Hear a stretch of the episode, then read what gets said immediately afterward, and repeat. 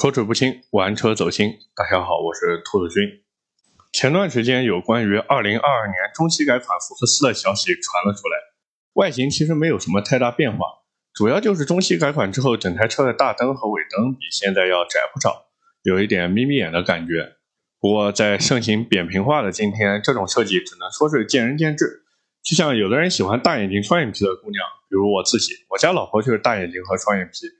那有的人则觉得小眼睛和单眼皮也很好看，比如李宗盛就特别喜欢林忆莲。所以关于车辆的外观，我们不去多做评价，因为每个人的审美都是不一样的。除了外观上进行了调整之外，新车其实最为核心的地方就是把现在1.5升和 1.5T 的三缸发动机换成了1.5的四缸机，但是具体是1.5升和 1.5T。呃，那还是说只有一点五 T 换成四缸机，具体怎么去换，这个我们不得而知。根据网上现在流传出来的消息，目前有两种说法。第一种说法是有传闻，在现在的三缸机的基础上，福特会进行一个扩缸处理，也就是把三缸变成四缸。另外一种说法呢，是直接用长安的 1.5T 蓝鲸发动机。不过在我看来，这两种说法其实都比较不靠谱。咱们先聊一聊第一种说法，也就是把现在的三缸机进行扩缸，然后变成四缸机。我们都知道，福特这颗三缸机头从研发开始就是按三缸机的思路去做的，这一点和宝马那种直接把四缸砍掉一个缸的做法是不一样的，值得表扬。但是呢，如果想要进行扩缸的话，看上去是一件非常简单的事情，就像小学一年级学的十以内加减法那样，三加一等于四。四减一等于三，对吧？实际上是非常困难的，因为工程师们必须要从最基础的发动机构造开始调整，最起码你的发动机气缸要从三个变成四个吧，火花塞也要变成四个吧，点火线圈是不是也要变成四根？还有曲轴、活塞、大小瓦，就这还只是最基础的增加部件。除了增加这些部件之外，之前是三缸机，那现在变成四缸了。发动机的点火顺序也要变吧，凸轮轴和曲轴的工作逻辑也要配合重弄吧，然后发动机的平衡轴工作逻辑要变吧。除了这些，等发动机做好之后，是不是还要再进行标定、测试、二次测试？最后七七八八搞搞弄弄下来，工作量和工作难度其实和重新做一套发动机没什么区别。而且现在海外版的福克斯在改款之后，还是用现在的三缸机。换言之，这颗四缸发动机就是中国市场的特供版本，所以我实在很难相信福特或者说福特中国愿意为了中国市场去费心费力的研发这颗机头，因为对于现在江河日下的福特而言，这样做完全是一场豪赌，并且长安福特不像上汽通用那样，上汽通用的车辆设计现在是泛亚汽车技术中心占有主导权，而福特的车辆设计主导权还是在美方那里。所以这个传闻在我看来有一些一厢情愿在里面，或者说过于理想化了。接着我们再来说一说第二个传闻，也就是用长安的蓝鲸 1.5T 发动机。说实话，我第一次看到这个传闻的时候，我脑子里蹦出的第一个反应就是这个消息是不是长安放出来的？不过呢，以我对于福特的了解，毕竟我自己就是一名福特车主，我也去福特中国和他们的工程师深度交流过，我觉得福特肯定是拉不下这个脸的。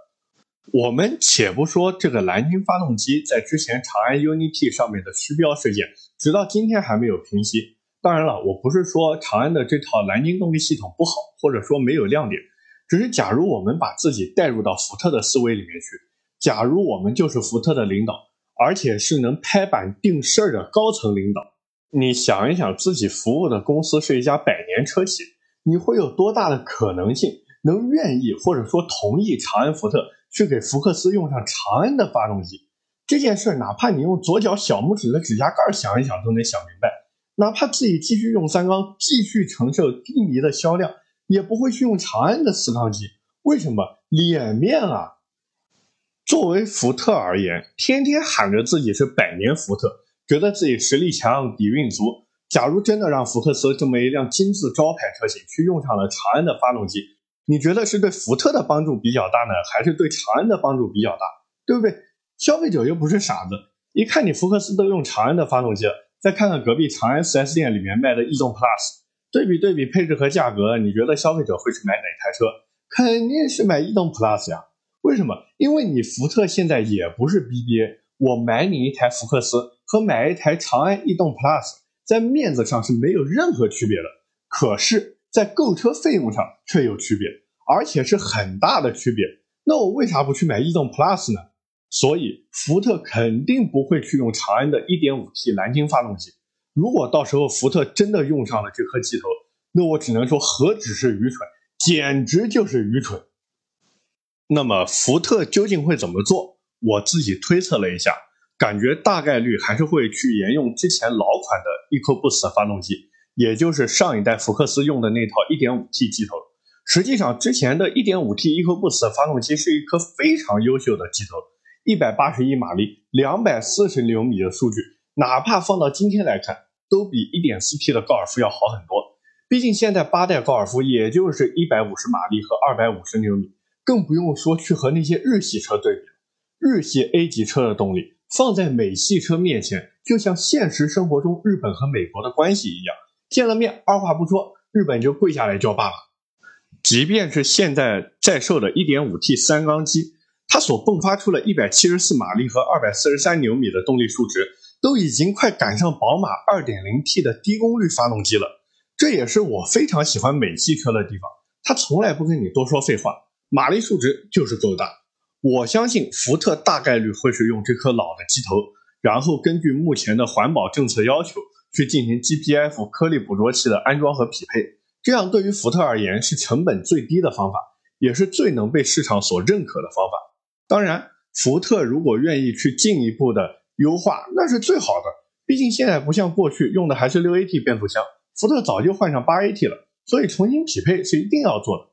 不过，福特无论怎么去弄，至少从名号上来说，马上中期改款的福克斯要把三缸机换成了四缸机，甚至我可以说，这颗四缸机无论做的怎么样，只要不比原来那颗 1.5T 做的差，就一定会成为福克斯在打翻身仗的时候可以依仗的强力武器。因为消费者其实很简单，也很实在，他不会纠结你到底用了什么样的三缸机技术，消费者在乎的是什么？是我花了钱来买你的车，而且市场上不止你一家在造车卖车，凭啥你就给我个三缸，对吧？就好像咱们出去吃沙县小吃那样，别家一笼蒸饺都给我八个，你家就给我六个。你别跟我说什么你材料好，你也别跟我说什么你家师傅厨艺有多高。我现在在意的就是单纯的数量问题，因为我八个刚好能吃饱，你六个我吃不饱。所以福特现在换回四缸机。也算是在迷茫了这么多年之后，终于明白了一回。加上现在八代高尔夫用的还是旧款动力总成，第十一代思域那个造型也是有些莫名其妙。福特只要能保证确实会在二零二二年发布四缸机版本的福克斯，那我相信，哪怕高尔夫到时候换上一点五 T 的发动机，哪怕第十一代思域准时上市，福克斯都能跟他们打得有来有回。当然。如果中期改款的福克斯能像之前那样给全系都配上独立悬挂，而不是像现在这样高配车型才有后轮独立悬挂，那说不定还能重现在2013年月销三万多台的辉煌。毕竟在那个时候，福克斯可是把一票 A 级车压在地上打。那会儿什么轩逸、朗逸、卡罗拉，什么宝来、速腾、桑塔纳，什么思域、英朗、大帝豪，干就完了。而且现在福克斯的造型基本上没什么人说丑，内饰做的也不错。空间也还可以，想要家用性好一点的，那就去看看三厢版本；想要运动性强一点的，那肯定是两厢版本。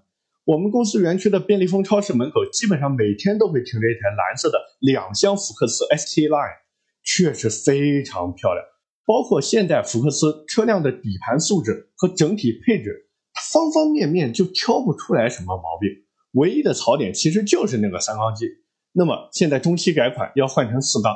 只要福特能继续保持现在这种让人挑不出啥毛病的水平，我相信肯定能销量起飞。哪怕销量只是冲进排行榜前十名，也比现代无人问津要好很多。所以，如果你真的想买福克斯，或者说只是诟病现在的三缸机没有买福克斯，那我觉得现在二零二二款，也就是即将中期改款换四缸机的这个版本，非常值得去等待。那么干的内容说完了，咱们来点稀的。就我自己其实非常喜欢福克斯这台车。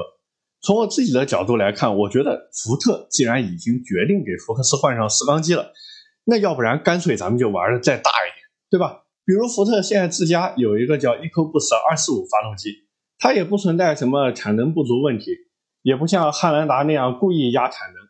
现在福特锐际用的就是这套动力系统，二百四十八马力，三百九十三牛米的动力数值，傲视群雄。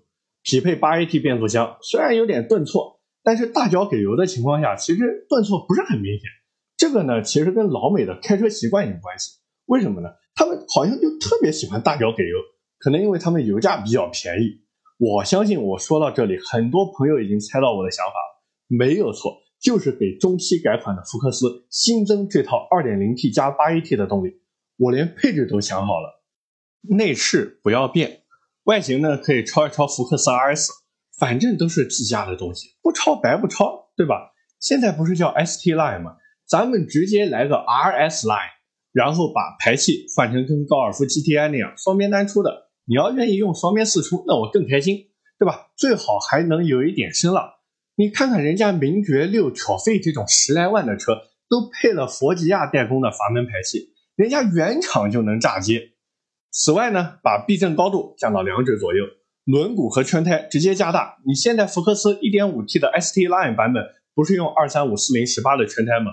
你福特要是觉得成本过高，或者怕消费者接受不了，那你就弄个2453519的圈胎进行选装嘛。哪怕你和领克零三加一样收人家五千块钱，我跟你说，就那些玩车的人，为了能合法的去换轮毂，别说五千了，一万都抢着去选配，完了再配个四活塞刹车。你福特在南京的工厂走不了几步路就是 Brembo 的工厂，强强联合一下不好吗？大不了做成选配就是了。你就说要多少钱，我给你，只要你能造得出来，对吧？你们说现在这台 2.0T 加 8AT 的福克斯要是真给造出来了，这车得卖多少钱？我觉得，假如真的有这个 2.0T 版本，完了再进行这样的修改和调教，卖个二十三万左右不过分吧？毕竟八代高尔夫 GTI 现在也就是二十三万多的价格。那你 2.0T 的福克斯怎么说也不能卖的价格超过高尔夫 GTI 吧？或者说不能超的太离谱吧？毕竟你们之前纯进口的福克斯 ST 也就差不多这个价格，对吧？当然，如果你福特愿意给我把前排座椅变成和野马一样带加热和通风的运动座椅，哪怕座位窄一些都行，因为你车子窄嘛，我可以减肥，然后你再给配上野马同款的 BO 音响，你卖个二十五万。二十六万甚至二十七万，我都可以接受。谁让你马力大呢？谁让你是福克斯呢？我愿意花钱。就福特如果敢这么搞，我相信消费者，尤其是那些玩车的人，绝对会主动自发的成为水军。你看现在短视频平台那么火爆，极客零零一发布的时候，不管充值没充值的都说它好。现在年轻一代的消费者正在不断的崛起。反正福克斯 ST 现在和咱们国内市场无缘，那福特中国不如就锁定把特供进行到底，这样还能去抢一抢高尔夫 GTI 的市场。因为咱们的消费者其实并不抵触特供车型，消费者抵触的是什么？是那些看上去雄心勃勃，实际上是垃圾一坨的特供车型，比如丰田的雅肉仕。实际上，福克斯或者说整个福特现在缺的就是这种壮士断腕的勇气。他们好像自从三缸机表现低迷之后，就开始变得唯唯诺诺，好像生怕讨好不了消费者，然后造出来的东西嘛，也是哪都想兼顾一下。但是你看大众造的高尔夫 GTI 呢，他们造车的时候考虑过油耗吗？考虑过舒适度吗？考虑过内饰好不好吗？可能考虑过，但是绝对不会是考虑的重金。现在福克斯完全可以模仿高尔夫的方式去造车，对吧？你想要家用的，你就去买1.5升版本，日常代步绝对 OK。你想要玩一玩，你就买 1.5T 的 ST Line 版本，因为之前老款 1.5T 的 EcoBoost 四缸机有一百八十一匹马力，那做个程序轻轻松松突破两百匹马力，轻而易举。你要想玩的更爽，就我刚才自创的那个 RS Line 版本，绝对满足你对钢炮的一切想象。所以，如果有福特的领导在听我这期节目，我真的劝你们好好的考虑一下，哪怕你们把我说的这个 RS Line 弄成限量版，都对普通 1.5T 四缸版本的销量有着极大的帮助。你看，为什么高尔夫直到现在做成这个死样子了，卖的都还可以？还不就是因为有故事可以说吗？还不就是因为有高尔夫 GTI 和高尔夫 R 在那放着当信仰吗？要知道，福特的福克斯真的不比人家高尔夫差，甚至在运动性方面还要比高尔夫强不少。现在福克斯缺的是什么？是怎么样好好的去把福克斯这个故事说下去？而说故事的前提就是你福特得像之前那样摸着良心把好东西带给消费者。OK，我们今天就聊这么多。关于福特福克斯这台车，我相信肯定有很多朋友拥有过，也欢迎各位在评论区留言说一说你对福克斯的看法，或者是你和福克斯之间的故事。下面是咱们的留言互动环节。上一期的节目里，咱们聊了奔驰的 A35 和奥迪 S3 这两台车，其实就是简单的做了一个对比。就我个人倾向而言，我还是更偏向于奔驰 A35 AMG 的。那有一位叫江神一零五六的朋友留言。说目测一集挖超过一个坑，坐等你填坑。哎，说实话，我这个节目做到今天，虽然只有七期，就算上福克斯这一期，也就七期内容。